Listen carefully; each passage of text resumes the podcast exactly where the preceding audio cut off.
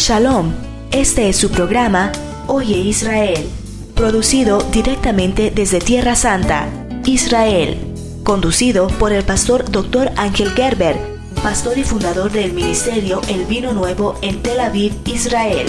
En los próximos minutos, usted recibirá fortaleza del cielo, palabra de Dios, conocerá más sobre Israel, la tierra de la Biblia y sobre su pueblo. El Ministerio El Vino Nuevo es una obra de fe en medio de los tiempos, predicando del Mesías Yeshua a judíos y gentiles. Con ustedes, el siervo de Adonai, Pastor Ángel Gerber.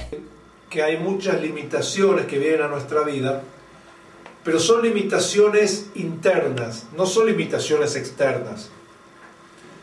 Yo puedo entender que una persona diga, mire, yo estoy limitado porque, bueno, tuve un accidente, me faltan las piernas, o, no tuve la capacitación o, la enseñanza, o no tuve la escuela. Son capacitaciones, son influencias externas, digamos, físicas. Pero cuando esta mañana hablábamos de esos impedimentos, yo estaba hablando de impedimentos que son interiores, impedimentos que son espirituales, que el origen lo tiene en tu corazón. ¿Sabe la palabra de Dios cuando nosotros vemos la obra que Yeshua ha hecho allí en el madero, y cuando leemos que por su llaga fuimos sanados, cuando la Biblia habla de sanidad, habla de una sanidad completa. ¿Cuánto dicen amén? amén? Cuerpo, alma y espíritu.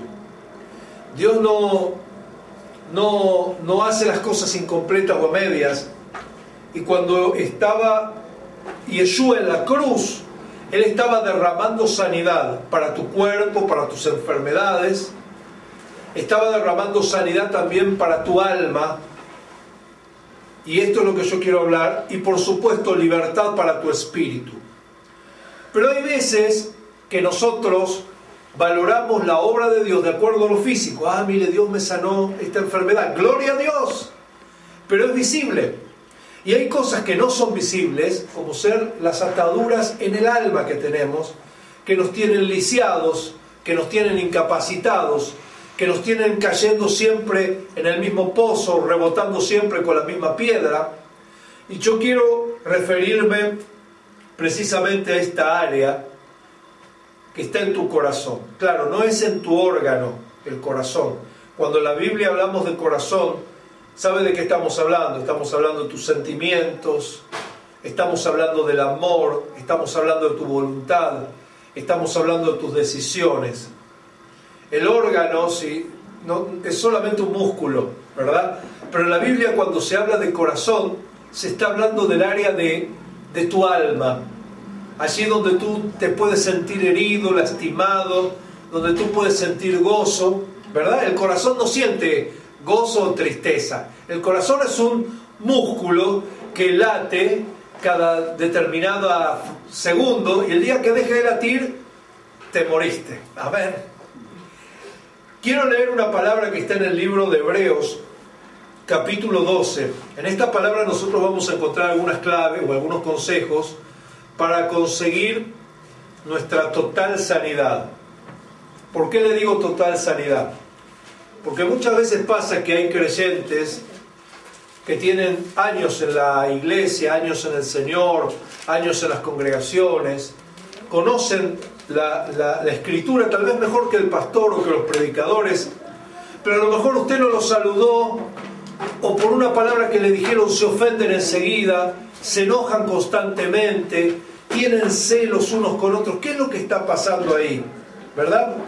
Hay una, hay una atadura que está ligando a esas personas para que no sean plenamente felices. Hebreos capítulo 12 versículo 12. Diga conmigo, Hebreos 12, 12.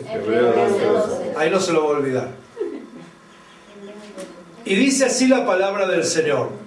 Por lo cual, levantad las manos caídas y las rodillas paralizadas. Escuche esto lo que le voy a decir. Cuando una persona se derrumba emocionalmente, cuando una persona se deprime, cuando una persona se angustia, lo primero que hace es bajar las manos.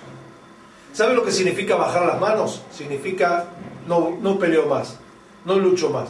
Usted imagínese un boxeador. o un peleador que está eh, eh, en esta posición para defenderse y para atacar, ¿verdad? Pero si usted bajó las manos, usted ya no tiene más intención de pelear. Imagínese la persona que está construyendo y poniendo un ladrillo. Si baja las manos, no se construye más. Entonces las manos caídas son señales de desánimo. Las manos caídas son señales de abatimiento. ¿Escuchó usted que tantas veces dijo, no puedo más, bajo las manos, me rindo? No se rinda porque Dios dice, levante las manos caídas. Amén. Y las rodillas paralizadas, mire esto que tremendo. Las rodillas paralizadas está hablando de alguien que ya no camina. Rodilla paralizada está hablando de una actitud de inmovimiento, de estatidad, de quedarse en el lugar. ¿Y sabe quiénes son los que se quedan en su lugar? Las personas que no pueden avanzar. Y sabe que en la vida a veces nos estamos quedando siempre en el mismo lugar.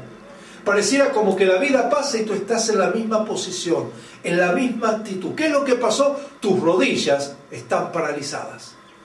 Físicamente estás bien, tienes la pierna, tus músculos funcionan, pero tus rodillas no te llevan a ningún lado. Y así hay gente que vive la vida, viendo fotos viejas, viendo cómo la vida pasó, cómo crecieron los hijos, cómo crecieron los nietos, y uno en el mismo lugar sin avanzar, sin retroceder, sin moverse. ¿Qué pasó? Las rodillas las tienes paralizadas. ¿Y sabe de qué viene esta actitud? De una actitud interior. Cuando usted dice, no vale la pena seguir adelante. O cuando ve tantos peligros que le pueden acechar en el camino y usted dice, bueno, mejor me quedo donde estoy, porque acá estoy seguro, y ahí está la persona viviendo hace 20, 30 años con el techo que se le cae encima y no arregla la casa y no hace nada. ¿Por qué? Porque está mejor así, ¿verdad? Mire, yo he conocido una persona que se le caía la casa encima. ¿Y sabe por qué no, no arreglaba? Porque como la casa no era de él, es decir, ¿para qué voy a invertir si el día de mañana me echan? Pero viviste 20 años en este lugar y no viviste dignamente, no aprovechaste la oportunidad de darte para ti mismo la bendición de estar en un ambiente confortable, limpio, ordenado. Hay gente que no avanza en la vida por temor a los desafíos que tiene por delante. ¿Escuchó? Me pasó en una época de mi juventud, bueno, todavía soy joven, ¿verdad? Cuando era más joven todavía, eh, yo termino de estudiar eh, la escuela secundaria de noche, porque de día empecé a trabajar, y terminé a los 20 años, 20 años terminé la secundaria, todos terminan a los 17, a mí me tomó un poquito más, ¿verdad? Eh, pasaron cosas en la vida que repetí, dejé la escuela, no, no tenía muy en claro lo que, la importancia de estudiar. Cuando a veces yo le comento a la gente, mire, yo estudié tres años inglés, dos años francés, estudié hebreo en mi infancia, pero nunca lo hice dándole la importancia. Todo lo que estudié se me olvidó, no, no, le, no le di importancia. Entonces estoy entrando a la universidad y ¿sabe lo que me pasó? Dije, no, me voy a tomar otro año más sin estudiar para estudiar bien qué es lo que yo tengo que estudiar. Porque si yo estudio cinco años para ser abogado y me recibo y me doy cuenta que quería ser ingeniero, perdí tiempo. Y sabe que por un año todos mis amigos entraron en la universidad, empezaron a estudiar, eh, iban con sus libros y yo pensando, no, y si, y si yo hago eso y después me doy cuenta que no me gusta, y ¿saben lo que pasó? No hice nada. Claro, después sí, entré, estudié en la universidad, pero yo perdía tiempo pensando que podía fracasar. Entonces, para no fracasar, no avanzaba. Rodillas paralizadas. Pero todo esto es una actitud interior. Mire lo que sigue diciendo la palabra. Hacer sendas derechas para vuestros pies, para que lo cojo no se salga del camino, sino que sea sanado.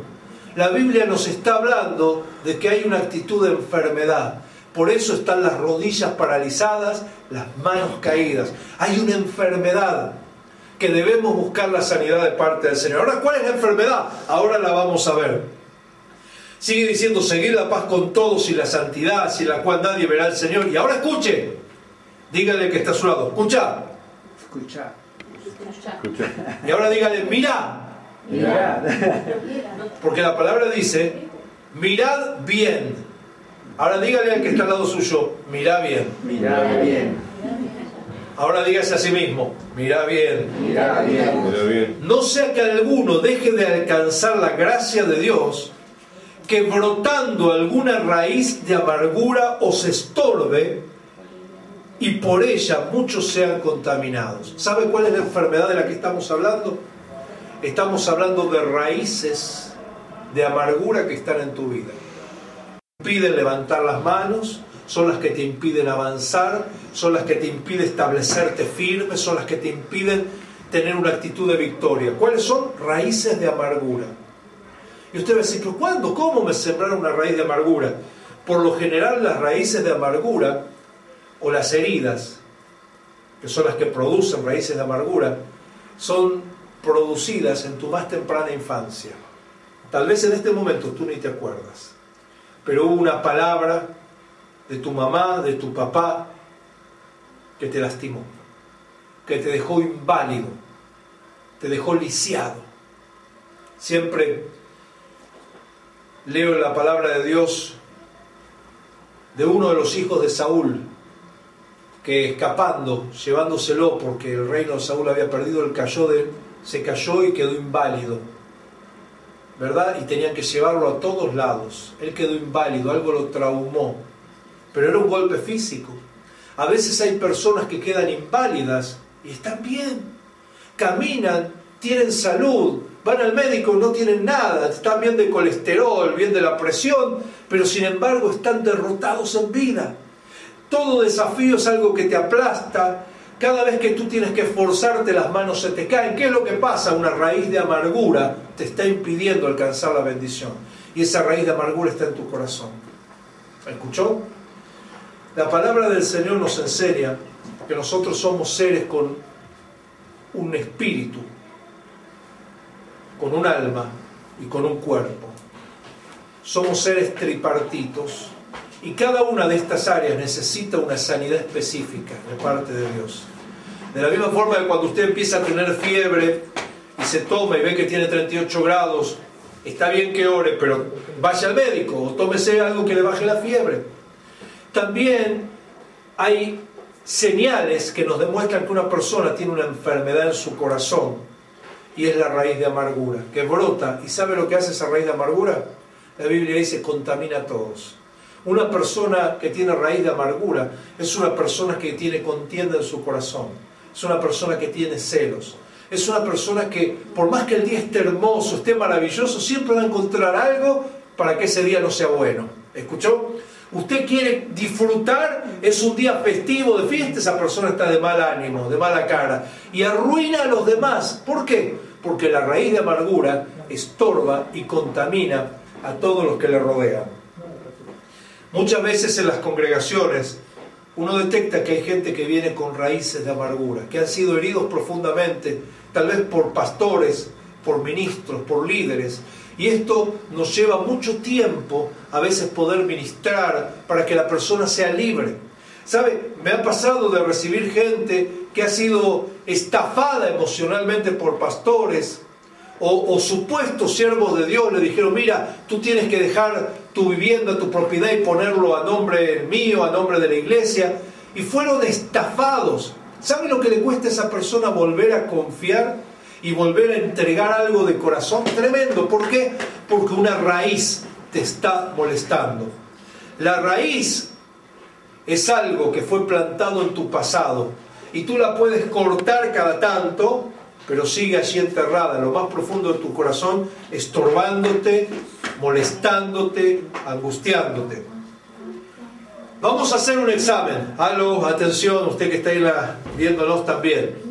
Yo le voy a decir algunos sustantivos comunes y quiero que usted sea sincero con usted mismo y que descifre el impulso que va a sentir a lo que yo le voy a nombrar. ¿Estamos listos?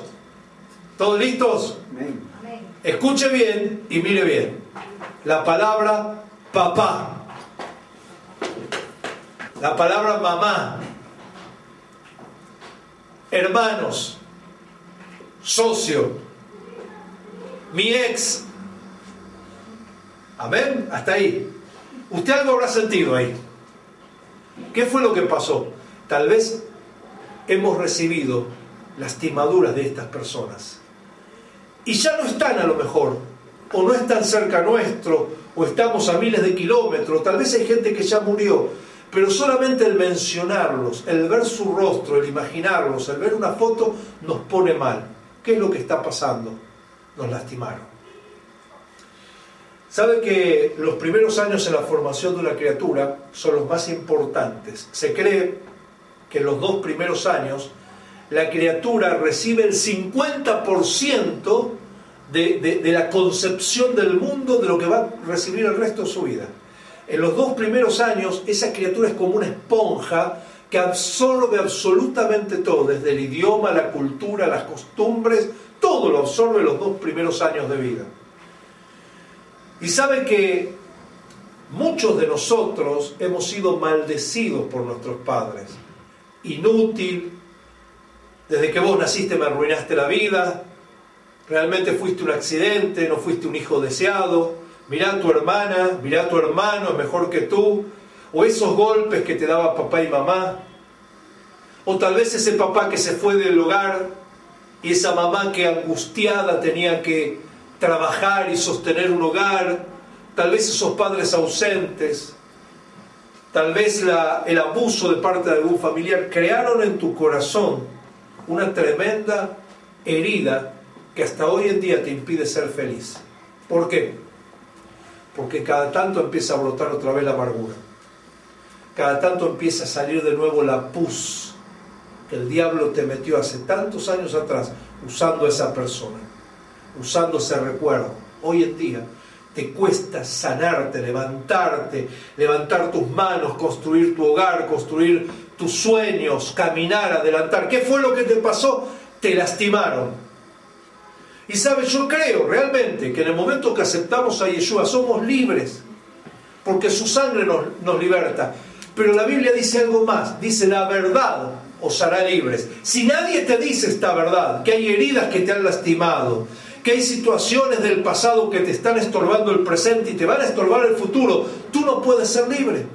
Por eso hoy he orado para que esta palabra sea una palabra que arroje luz y puedas ver esas situaciones donde te han lastimado, donde te amargaron y donde te plantaron esa amargura. Y hoy en día, pasó mucho tiempo, cada tanto vuelve a brotar otra vez, vuelve a angustiarte otra vez, vuelve a afligirte otra vez.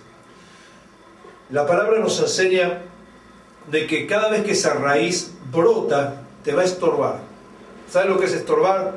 No permitirte hacer lo que deseas. Pero no solamente esto, sino dice que muchos van a ser contaminados. ¿Y sabe quiénes son los que se contaminan? Los que están alrededor.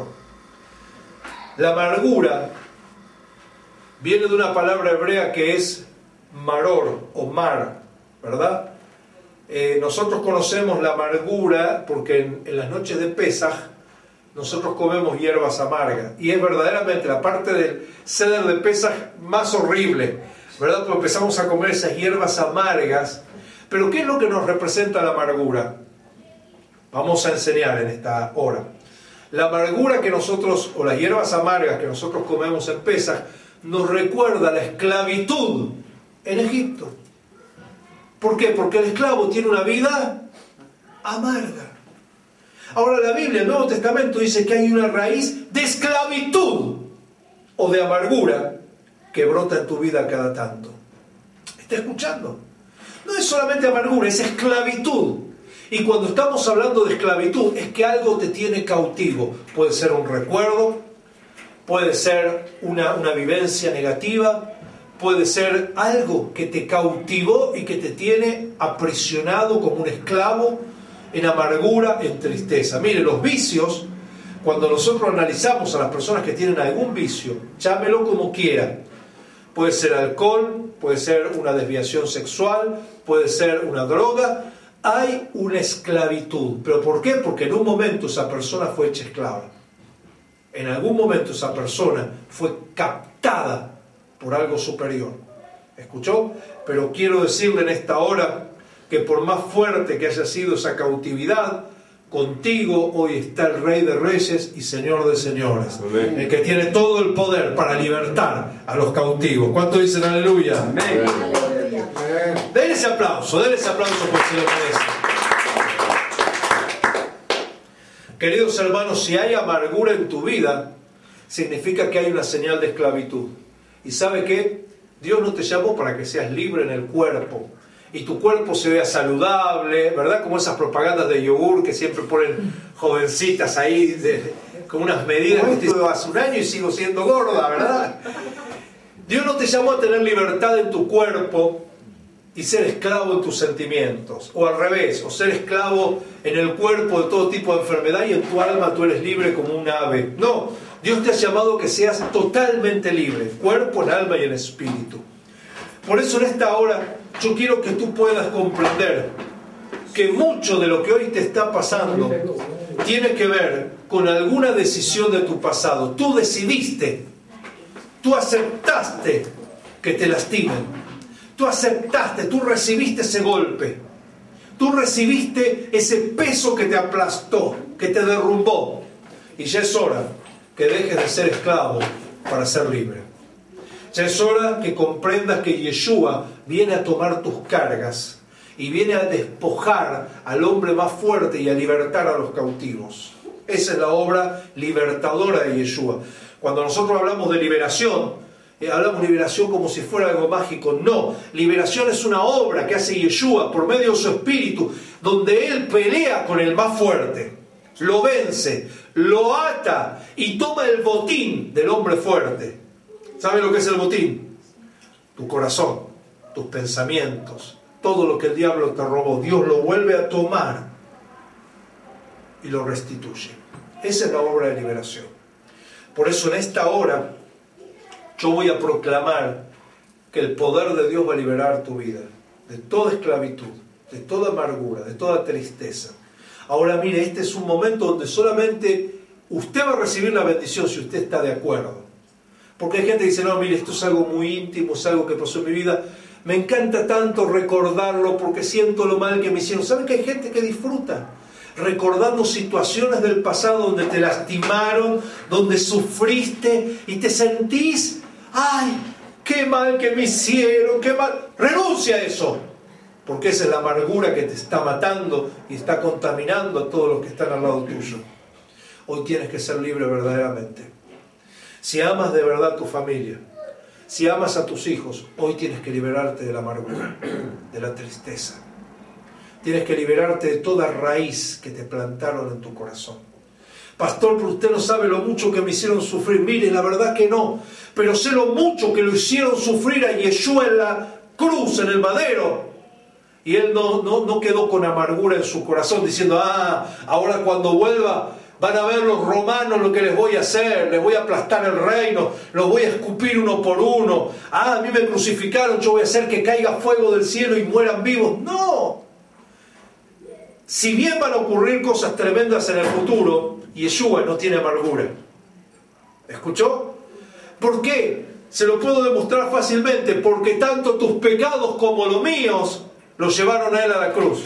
Y el día que fuimos a Él y le dijimos, Señor, perdónanos, Él nos recibió con brazos abiertos. No tiene en cuenta tus pecados. Te ama, te ama de una forma increíble. Y eso sabe quién lo puede hacer? Una persona que sana en su corazón.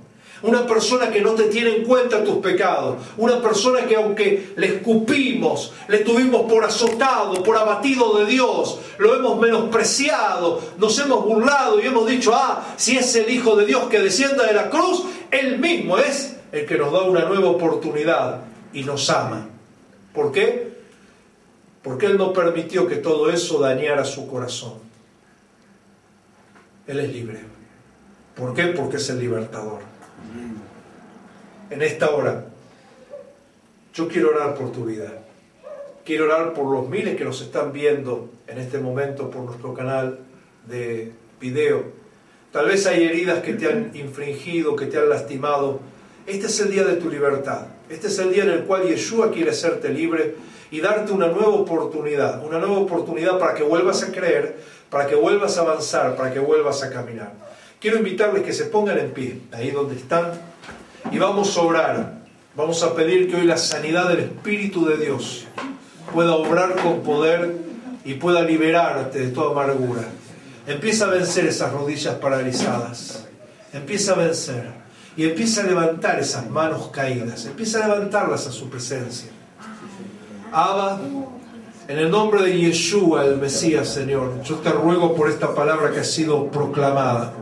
Señor, toca cada corazón, toca cada mente. Señor, que tu palabra como fuego, Señor, empiece a ser la obra, que tu palabra no vuelva vacía. Señor, yo te ruego que en esta hora estés sanando, estés libertando. Señor, sé que hemos tocado algunas áreas sensibles, pero eran necesarias, Señor, para que pudiéramos ser libres. Empieza a obrar con poder, empieza a cortar, Señor, en la medida que te lo permitamos y arrancar esas raíces de amargura, Señor. Empieza a arrancarlas, que no quede ni siquiera la raíz. Que no quede, Señor, parte de esa semilla de maldad que fue puesta en la vida de mi hermano, de mi hermana, tal vez allí en su infancia, en su juventud, en su adolescencia. Obra con poder, Señor, de tal manera que todo lo que hasta hoy era motivo de dolor, de angustia y de tristeza se transforme en gozo porque allí es, Señor, donde tú cambias nuestro lamento en baile, cuando empiezas a arrancar, Señor, toda raíz de amargura. Ahora, Señor, te entregamos nuestros corazones. Señor, yo te entrego mi corazón. Dígale al Señor, te entrego, mi, corazón para que operes, para, que, arranques, para, que, lo limpies. Mire, el Señor no lo va a hacer si usted voluntariamente no le da su corazón a Él. Señor, límpiame con tu sangre, purifícame, Señor y ahora empiece a arrepentirse porque cada vez que usted guardó amargura, usted declaraba que la gracia de Dios no era eficaz, no era buena. Y arrepiéntase porque la gracia de Dios es lo más maravilloso que hay. Y en este momento, a la medida que usted se arrepienta de la amargura, de la tristeza, de esos momentos que pusieron mal a otros, Dios va a empezar a derramar su abundante gracia en tu vida y te va, te va a consolar te va a dar paz en tu interior. Aleluya. Ahí está el Señor moviéndose con poder en tus pensamientos, en tus recuerdos, en tu corazón. Y luego vas a tener el poder para acercarse a todos, como dice la palabra de Dios, seguir la paz con todos. Tal vez ese familiar con el cual hace tiempo no te hablas. Tal vez ese ser querido donde la amargura te impedía mirarlo a la cara el Espíritu de Dios te va a dar la fuerza para hacerlo, pero necesitas ser salvo en esta hora. En el nombre de Yeshua, en el nombre de Yeshua, yo proclamo sanidad. Yo proclamo sanidad. Si siente de arrodillarse, de pedir perdón, puede hacerlo.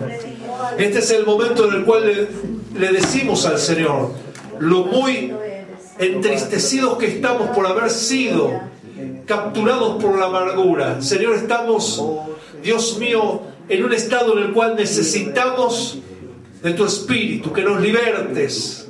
Señor, que arranques la esclavitud, la amargura, la tristeza, Padre, y en el nombre poderoso de Yeshua, yo clamo por cada hombre y cada mujer que está escuchando esta palabra y declaro libertad, declaro poder, declaro autoridad, Señor, en el nombre de Yeshua Mashiach. Proclamo, Señor, el poder de Adonai en cada vida, ese poder que levanta a los muertos. Y si el poder de Dios levanta a los muertos, levantará tus manos, levantará tus rodillas, sanará tu corazón, hará una nueva criatura para la gloria de Dios para la gloria de Dios. Esto fue Oye Israel, el programa del ministerio El Vino Nuevo, conducido por su pastor, el doctor Ángel Gerber.